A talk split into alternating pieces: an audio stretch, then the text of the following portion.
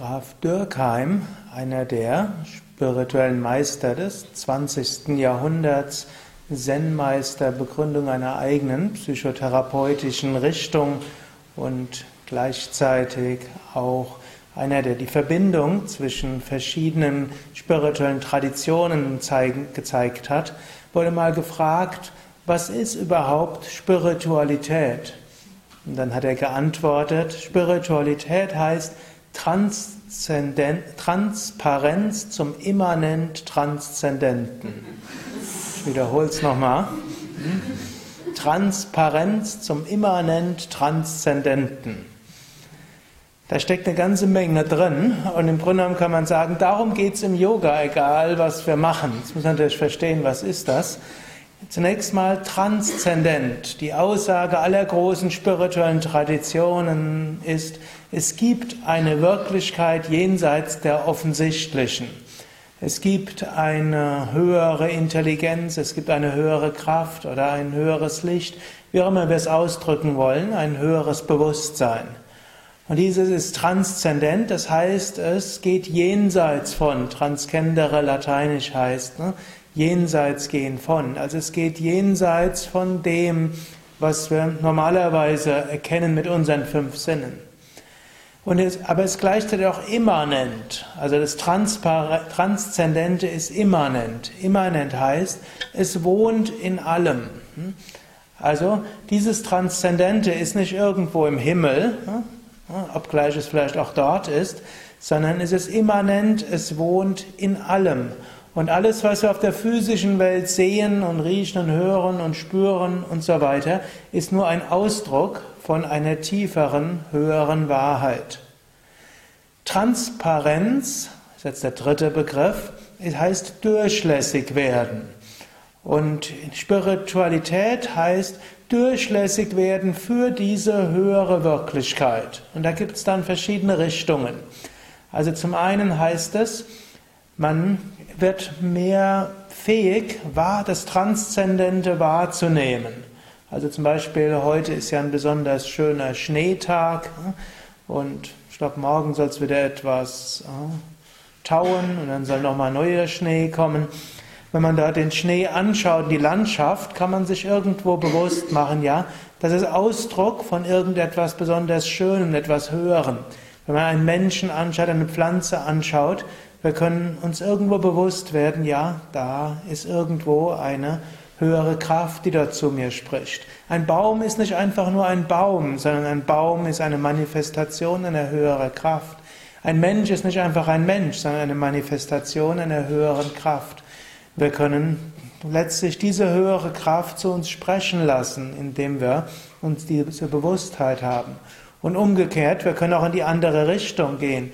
Wir können auch diese höhere Kraft dort ehren und wir können zu ihr Kontakt aufnehmen. Also wir können sie wahrnehmen und wir können zu ihr Kontakt aufnehmen oder auch etwas sagen in diese Richtung. Auch in uns selbst, immanent transzendent, heißt dieses Transzendente ist nicht nur außerhalb von uns, sondern ist auch innerhalb von uns. Und es ist dort wahrnehmbar.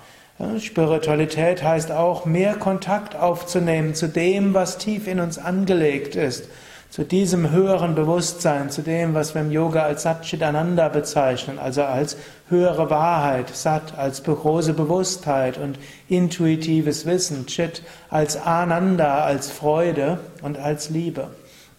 Und nicht nur wollen wir es in uns spüren und dazu Kontakt aufnehmen, sondern wir wollen diese höhere Wirklichkeit, das immanent Transzendente, auch durch uns hindurchfließen lassen. So wie auch Jesus gesagt hat, Vater, nicht mein Wille, dein Wille geschehe. Jesus hat letztlich zu diesem Höheren gesprochen als Vater. Er hat auch gesagt, das Königreich Gottes ist inwendig in euch. Ja, wird, auch manchmal, wird auch manchmal anders übersetzt, ist mitten unter euch. Also dieses Höhere ist jetzt in diesem Moment da, es ist in jedem spürbar und wir können dieses Höhere durch uns hindurchfließen lassen. Und je mehr wir dazu in der Lage sind, umso schöner wird das Leben, umso inspirierter ist das Leben, umso sinnhafter können wir das Leben erfahren. Und das Schöne am Yoga ist, es gibt uns alle möglichen Techniken und Praktiken, um das tatsächlich zu spüren. Wir, beteiligen uns zwar auch bei Yoga Vidya an verschiedenen Forschungsarbeiten über die Wirkung des Yoga, aber das, was Yoga wirklich ausmacht, ist nicht wirklich so einfach in Forschungsarbeiten fassbar. Auch wenn manchmal die Psychologen, die Yoga untersuchen, auch versuchen, diese transzendente Dimension irgendwo fassbar zu machen. Aber es ist das, was man erfahren kann. Wenn wir Hatha-Yoga-Übungen machen, Asanas zum Beispiel, ist das nicht einfach nur eine vornehme Form von Dehnung, um irgendwo eine höhere Flexibilität zu erreichen, sondern wir lernen den Körper durchlässig zu machen.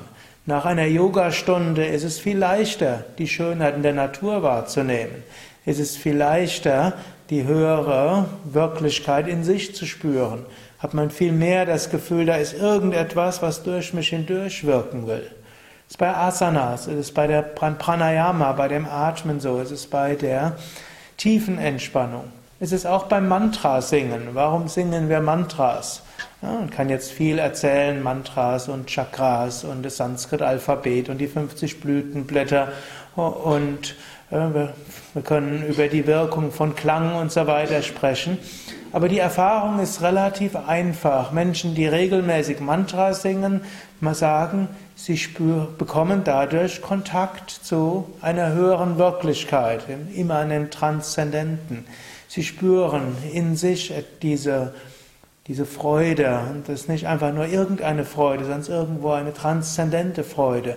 Sie spüren, dass da irgendwo eine Kraft durch sie durchgeht. Oder nach dem Mantra singen, wenn man dann raus aus dem Raum kommt und hm, wenn man das so nachwirken lässt, dann merkt man auch in den Mitmenschen im Himmel und sogar in den Steinen und überall und im Haus merkt man das auch irgendwo etwas Höheres. Und so können wir sagen, alle Yoga-Praktiken wollen helfen, durchlässiger zu werden, durchlässiger hm, für eine höhere Wirklichkeit und damit das Leben als besonders sinnhaft, freudevoll und liebevoll zu erleben. Ariam Tatsat.